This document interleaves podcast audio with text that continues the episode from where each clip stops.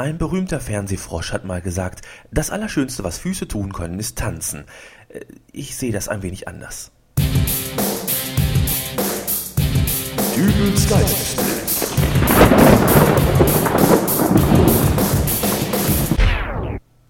Hallo, grüß Gott, moin, moin, wie auch immer und herzlich willkommen zur 93. Ausgabe von Dübels Geistesblitz. Ich will heute mal ganz offen zu euch sein. Es tut mir leid, ich kann nicht anders. Irgendwann muss die Wahrheit eben mal raus. Ich habe auch lange überlegt, ob ich überhaupt, aber kurzum, ich bin nicht Tänzer. Obwohl, Nicht-Tänzer ist vielleicht nicht so ganz der richtige Ausdruck, weil unter einem Nichtschwimmer beispielsweise, da versteht man ja noch jemanden, der trotz nicht vorhandener Schwimmkünste ins seichte Wasser geht. Als Nicht-Tänzer meide ich aber jegliche Orte, an denen sogenannte Tanzmusik zu hören ist. Und äh, das ist teilweise ganz schön schwierig. Gut, wenn man jetzt im Auto unterwegs ist, lässt da den Sendersuchlauf vom Radio mal durchlaufen und der, der bleibt ausgerechnet bei einem Sender stehen, der gerade einen typischen Wolle Petri Disco Fox zum Besten gibt. Das geht dann ja noch. Die Wahrscheinlichkeit, im 17 Uhr Feierabendverkehr von jemandem zum Tanzen aufgefordert zu werden, ist relativ gering. Aber wie schaut's beispielsweise im Supermarkt aus? Da ist doch immerhin auch Dauermusikberieselung. Ganz ehrlich, wer kennt die Situation nicht? Man steht mit vollgepackten Einkaufswagen an der Kasse, ein älterer Herr legt gerade seine Wochenendverpflegung, also ein Eimer Kartoffelsalat, eine Flasche Jägermeister und eine Stange Marlboro aufs Band, und just in dem Augenblick fällt ihm ein, dass ja gerade heute die neueste Ausgabe des Brüste-Magazins Oioioioi rauskommt. Und weil er nun wahnsinnig gespannt ist, wie die Fotostory mit der brünetten Fremdsprachenstudentin Yvonne und dem Tennislehrer Peter weitergeht, brummelt er kurz, äh, Entschuldigung, und verschwindet nochmal in der Zeitungsecke. So, und jetzt haben wir mindestens zwei Minuten Leerlauf. Die Dame direkt hinter dem Zeitungsholer, Mitte 40, etwas kräftiger gebaut, aber dafür ein makelloses Gesicht, soweit man das unter der doch kräftig aufgetragenen Schminke erkennt, seufzt kurz genervt und äh, dann sorgt plötzlich der Lautsprecher für Abwechslung. Love is in the air, schmalzt es durch die Regale. Die Dame beginnt im Takt mit dem Fuß zu wippen. Die Finger der rechten Hand tapern gleichmäßig über den Einkaufswagengriff, während sie mit der rechten eine kecke ins Gesicht gefallene Strähne zur Seite fegt. Everywhere I look around. Als ob es eine Aufforderung ist, dreht sie sich um und schaut dich direkt an. Love is in the air. Every sight and every sound. Ihr Augenaufschlag ist der einer 17-Jährigen, die sich gerade in der Tanzschule befindet und ein Opfer erspäht hat. Diese Frau wurde vom Rhythmus gepackt. Das Fieber hat sie erwischt, das Tanzfieber. Sie ist nun nicht mehr hier, um Fleischwurst und Kartoffeln zu kaufen. Diese Frau will jetzt tanzen, aber nicht mit irgendjemanden, nein, mit dir. And I don't know if I'm being foolish, don't know if I'm feeling wise. Nein, du fühlst dich im Augenblick eher wie freiwillig. Du hoffst inständig, dass der Typ endlich mit seiner Schmuddelzeitung unterm Arm zurückkehrt. Aber der hat gerade entdeckt, dass das Silikonmagazin Oh la la diesmal als Gimmick ein doppelseitiges Superposter bereithält. Und das muss er sich jetzt erstmal genauer anschauen, bevor er sich zum Kauf entschließt. Für dich also keine Chance auf Rettung. But it's something that I must believe in. Sie schiebt schon ihren Einkaufswagen beiseite und macht einen Schritt auf dich zu. Direkt hinter dir steht die Tiefkühltruhe mit den Fertigpizzen. Seitlich versperrt eine Verkäuferin, die gerade ein Regal einräumen will, den Weg. Es gibt keine Fluchtmöglichkeit. And it's there when I look in your eyes. Ja, ihre großen strahlenden Augen, als sie vor dir steht, kurz davor, dir ein Lass uns tanzen entgegenzuhauchen. Doch dann kommt deine Rettung. Sehr geehrte Kunden, bitte beachten Sie unser heutiges Angebot an der Fleischtheke. Zehn Grillwürstchen im Naturdarm für nur 9,90 Euro. Das war knapp. Und das ist genau das, was ich meine. Alle Welt will tanzen, ohne Rücksicht auf Nichttänzer. Und für jemanden, der tanzen kann, ist das auch alles gar kein Problem. Aber ich kann nicht tanzen. Und nicht zuletzt, um Schlimmeres zu verhindern, muss ich eben Orte meiden, an denen Tanzmusik gespielt wird.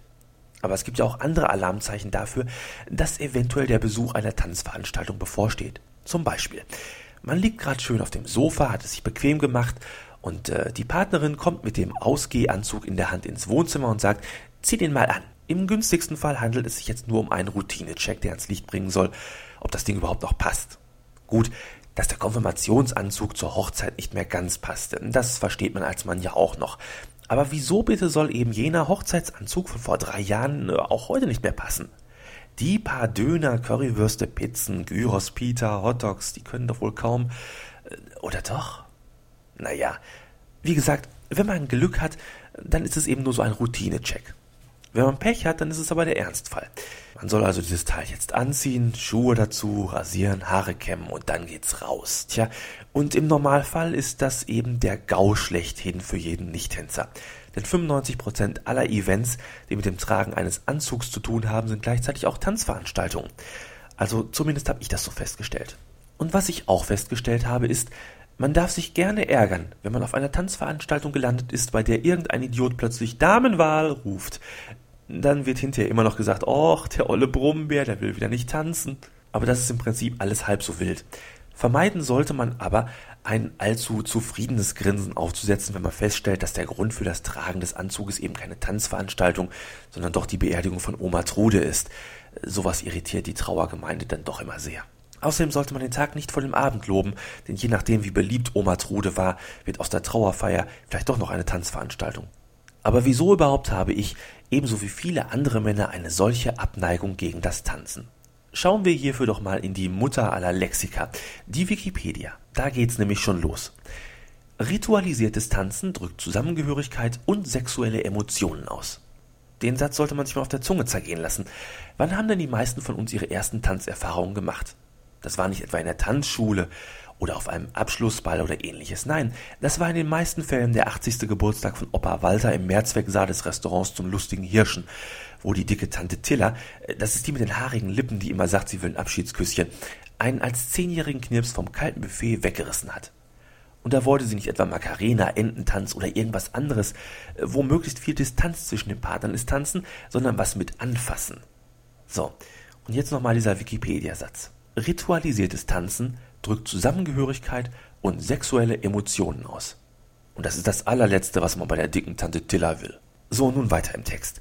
Hier steht, Tanzen dient als Sport der körperlichen Ertüchtigung und fördert Muskelaufbau, Motorik, Koordination und Gleichgewichtssinn. Das erfolgreiche Erlernen, Planen und Umsetzen komplexer Bewegungsabläufe bildet Selbstvertrauen und unterstützt ein gesundes Verhältnis zum eigenen Körper. Zur Thematik Sport an sich will ich keine großen Worte verlieren. Wir kehren das einfach mal unter den Tisch. Sport ist böse. Und Tanzen als Sport, das ist äh, wie Freddy Krüger, Darth Vader und Oscar aus der Mülltonne zusammen, nämlich richtig böse. Weiter steht hier, im Turniertanz kann die Überlegenheit gegenüber anderen unter Beweis gestellt werden und der persönliche Ehrgeiz gestillt werden. Einen Satz, den man unbedingt im Gedächtnis haben sollte, wenn man mal wieder im Dunkeln durch den Stadtpark marschiert und von zwielichtigen Gestalten verfolgt wird, äh, die durch die Ausübung von körperlicher Gewalt geistige Defizite auszugleichen versuchen. Kurz bevor der Gegner zum Schlag ausholt, also nochmal diesen Wikipedia-Satz ausgesprochen. Im Turniertanz kann die Überlegenheit gegenüber anderen unter Beweis gestellt werden und der persönliche Ehrgeiz gestillt werden. Und schon wird nicht rumgeprügelt, sondern rumbar getanzt oder Foxtrot oder Cha-Cha-Cha, ganz wie es beliebt, obwohl, wenn sich das wirklich durchsetzt, dann traue ich mich erst recht nicht mehr nachts in den Stadtpark. Man denkt sich nichts Böses, plötzlich taucht da eine Schlägertruppe auf, die sich kreisförmig um einen aufstellt und dann Riverdance-mäßig zu hopsen beginnt. Nee, also da lasse ich mich doch lieber auf die gute alte Weise ausrauben. Der letzte Teil der allgemeinen Wikipedia-Beschreibung des Tanzes betrifft die Kunst. Mimik, Gestik und ganzkörperliche Tanzbewegungen bilden zusammen mit Musik das anspruchsvolle Arbeitsmaterial des künstlerischen Tanzes, der dem Zuschauer Eleganz und Ausdruckskraft des menschlichen Körpers vor Augen führt. Und dieser letzte Punkt, der gibt auch den Nichttänzern wieder Hoffnung. Eleganz und Ausdruckskraft mögen einem Nichttänzer vielleicht fehlen, aber Kunst als solche ist ja mittlerweile nicht mehr zu definieren, darf also durchaus auch abstrakt sein. Erlaubt ist, was gefällt, und wenn ich als Nichttänzer einfach nur ein wenig mit dem Fuß wippen kann und somit trotzdem als kunstvoller Tänzer gelten darf, dann kann ich damit gut leben. Somit verabschiede ich mich nun für heute aus dieser einmal gänzlich hörspielfreien Folge und wünsche euch noch eine schöne Woche. Zum Abschluss gibt es jetzt noch Karen Kosowski, Stars in Our Eyes aus dem Podsafe Music Network. Also, bis nächste Woche, euer Nichttänzer, der Dübel. Und tschüss!